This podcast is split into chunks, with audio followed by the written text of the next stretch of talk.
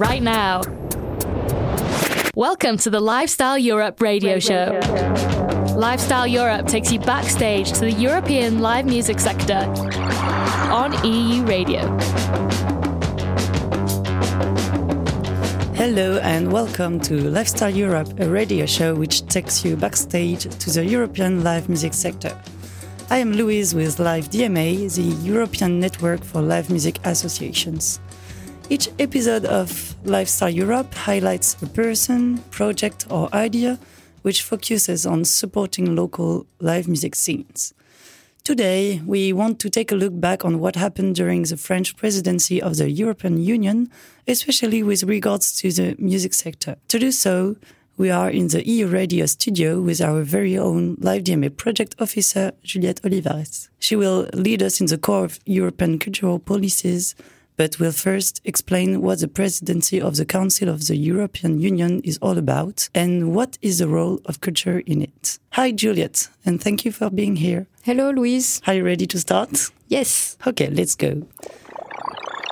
Live Style Europe, Live Style Europe on EU Radio. So, Juliette, please enlighten us to what is the presidency of the Council of the EU. We know that the presidency of the Council rotates among the EU member states every six months. What does that mean exactly? Yes, well, um, first, um, maybe we could ask the question what is the Council? The Council is a key decision power of the European Union. It negotiates and adopts new EU legislation adapts it when necessary, and coordinates national policies in Europe. The Council gathers member states, uh, usually ministries or state secretaries. It is responsible for coordinating member states' policies in uh, specific fields such as education, culture, youth, uh, and these subjects are not national uh, or national competences, meaning that they are usually not um, talked about at EU level, or uh, rather, the EU does not have any um, legislative or uh, power over them. Um, and so, member states uh, who hold the presidency work together uh, closely in groups of three. They call that uh, they are called trios. The trio sets long-term goals and prepare a common agenda determining the topics and issues that will be addressed by the Council over an 18 month period. On the basis of this program, each of the three countries prepares its own more detailed six month program. So, the, um, when we say that the presidency of the Council rotates uh, every six months, that's what we talk about. Uh, every six months, a new member state uh, holds the presidency, and uh, there's a continuity created uh, through trios that are uh, confirmed. Uh, so for now, uh, we just um, finished the French presidency. Then there's the Czech uh, Republic one, and then Sweden for the until the first half of 2023. Okay, thank you. Is culture usually included in council presidencies' priorities? Um, if yes, do presidencies have a really tangible impact on the cultural actors or cultural policies? Well, for France, the priorities of the presidency are reflected in the motto that they created, which is recovery, strength, and sense of belonging. So, for recovery, uh, it is to enable Europe to support ecological and digital transitions. Uh, I guess, especially after COVID, of course. For strength, uh, it is to defend and promote uh, our values and interests. And for a sense of belonging, it is to build uh, and develop a shared European vision through culture, uh, through our values and our common history. Presidencies are an opportunity for the cultural sector to push recommendations towards the member states' representatives. It's a good opportunity because, uh, as a European organization, our main interlocutors are usually representative from the European Commission or European Parliament. With the presidency, we have the opportunity to talk directly to member states. In France, uh, recently, the National Center for Music uh, launched the initiative One Voice for European Music, which gathered the voices of the music sector and uh, tried to make recommendations to EU institutions. Okay, thank you for these clarifications. So we will talk more in depth about the One Voice for European Music initiative, but perhaps Before that, we should let ourselves the pleasure of a short music break and we will get back right after. This is Jovem Dioniso with Pontos de Exclamação.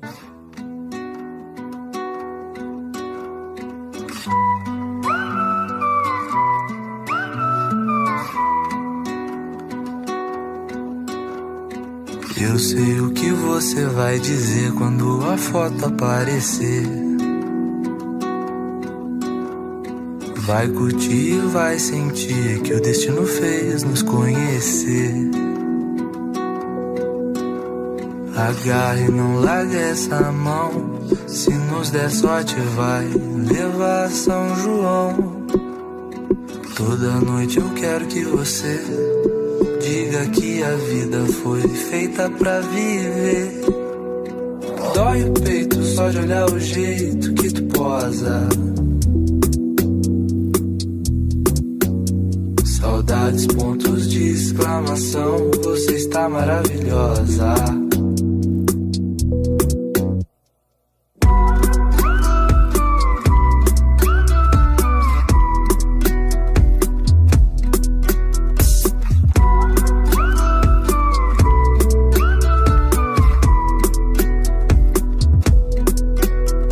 Foto aprumada, respeitosa, pede sempre por favor.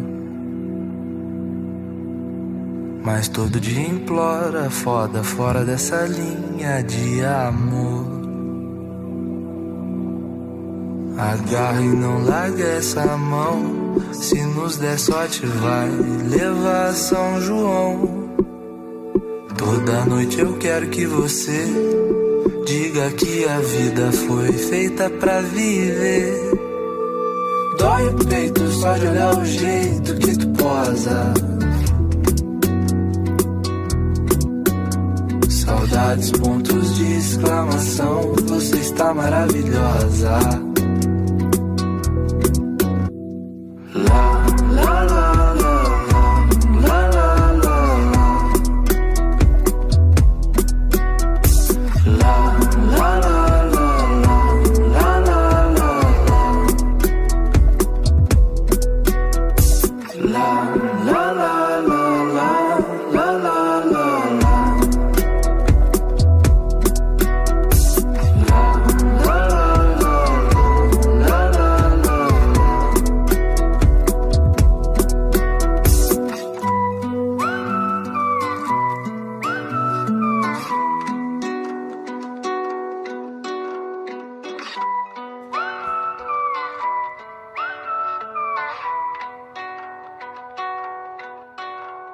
You just heard the chill melodies of Jovem Dioniso. Today, to wrap up the six months of the French presidency of the EU, we focus on how these EU presidencies tackle the subject of culture and what impact they can have on cultural policies. The French National Center for Music, or CNM, a French institution which supports music professionals with fundings and advisory, organized during the French presidency of the EU One Voice for European Music. We met with Alessandra, who works for, at the CNM, and she told us more about this initiative. One Voice for European Music is a, a process led by the CNM uh, during the French presidency of the Council of the European Union, uh, with the main objective to to bring together a relevant uh, and active European music organization, uh, and in order to create a single voice uh, for the European music, and um, to eventually to strengthen uh, the European support for the music sector and to fully unlock uh, the potential of uh, Music Moves Europe process. And in general to, to support the general interest of, uh, of the European music sector. So we invited uh, French, uh, French and European uh, sectorial sectoral organizations to discuss and uh, find a consensus on different topics uh, and priorities uh, that needed to be discussed at the European level. Um, and uh, to do this, we organized uh, several working groups uh, on different topics. So there was uh, mobility of the art for artists and and repertoires, um, the observation and knowledge of the sector. Uh, the also the great transformations uh, such as innovation and su sustainable development.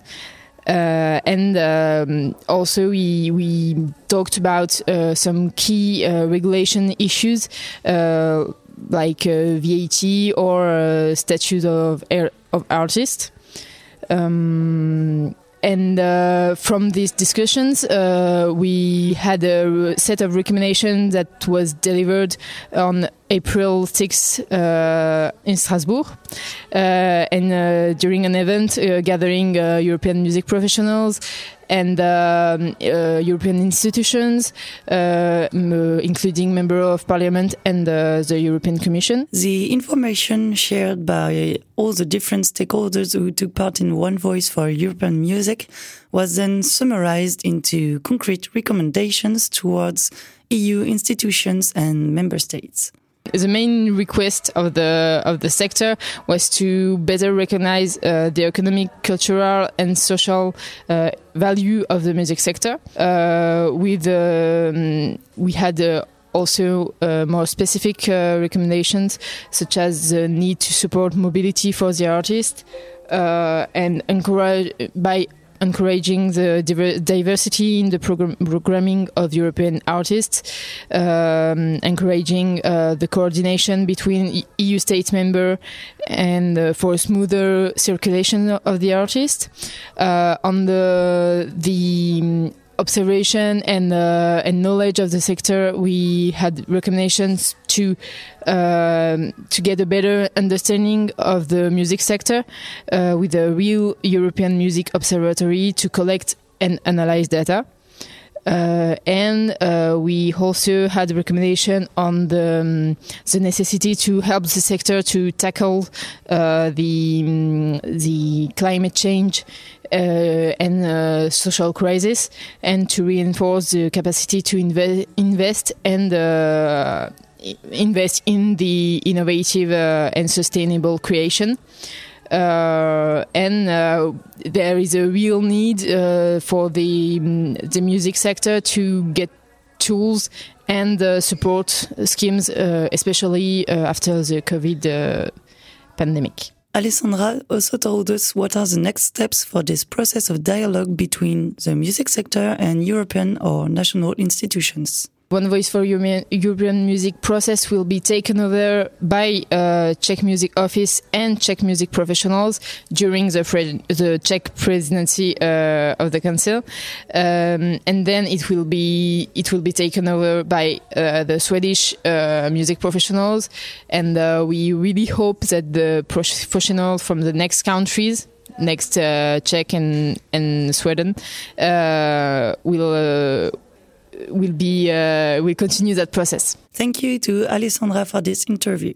Here at Live DMA, we will definitely continue to monitor the progress of the One Voice for Music initiative, which should be taken over by Czech music professionals in the coming months. Stay tuned. Let's come back to the impact of presidencies of the Council of the EU for cultural actors. So, Juliette, it seems like the presidency is quite a top-down dynamics. What impact can cultural actors have on it? Could we imagine a presidency with a bottom up dynamic? Yeah, well, uh, that would be great. um, but yeah, for now, the presidency sets its own priorities. Um, so it's quite a top down um, dynamic. And um, well, the question of the participation of the civil society in Europe or European matters could be improved in many ways.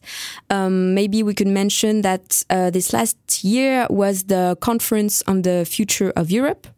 And the citizens' participation and um, democracy were some of the hot topics of the consultation. Uh, the European institutions are going to reopen uh, some European treaties uh, following this conference, and I uh, we hope we can hope that it will enable a better bottom up dynamics.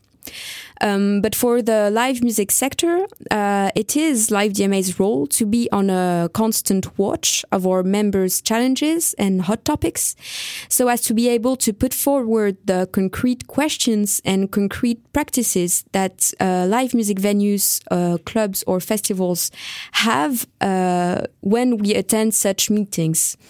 Um, so these meetings may seem very institutional and out of reach for the cultural sector, but they are crucial crucial in shaping future policies. And what does Live DMA hope for future presidencies? Well, there is uh, still room for improvement to recognize music scenes as uh, full cultural operators in uh, all European countries. So, well, we will continue to put forward the immense values live music scenes have, and we hope it will have an impact on the overall recognition of the live music sector by policymakers. Uh, because indeed, um, a European coordination of policies can be a way to achieve these recognitions. In that sense, the various council presidencies can be a way to achieve this goal on the long term and with a great variety of policymakers and cultural players involved in these processes. And uh, that's why we'll continue to work with uh, One Voice for European Music in uh, Czech Republic in September 2022. Live Style Europe. Europe is a thought that needs to become a feeling. On EU Radio. And this is how our last show of the season ends. Thanks, Juliette. Thank you. At Thank you. At Live DMA, we look forward to continue our advocacy work for better policies for live music in Europe. Thank you, Lou Alexis, for doing the techniques in the radio show. Um, and we will meet again in autumn 2022 to continue our Live Style Europe podcasts. Until then, enjoy a summer filled with live music and take care. Bye. That was Live Style Europe on EU Radio. Each month, Live Style Europe talks to live music experts, club and venue professionals, nightlife activists, and other enthusiasts of the European music scene. Want to know more? Go to euradio.fr.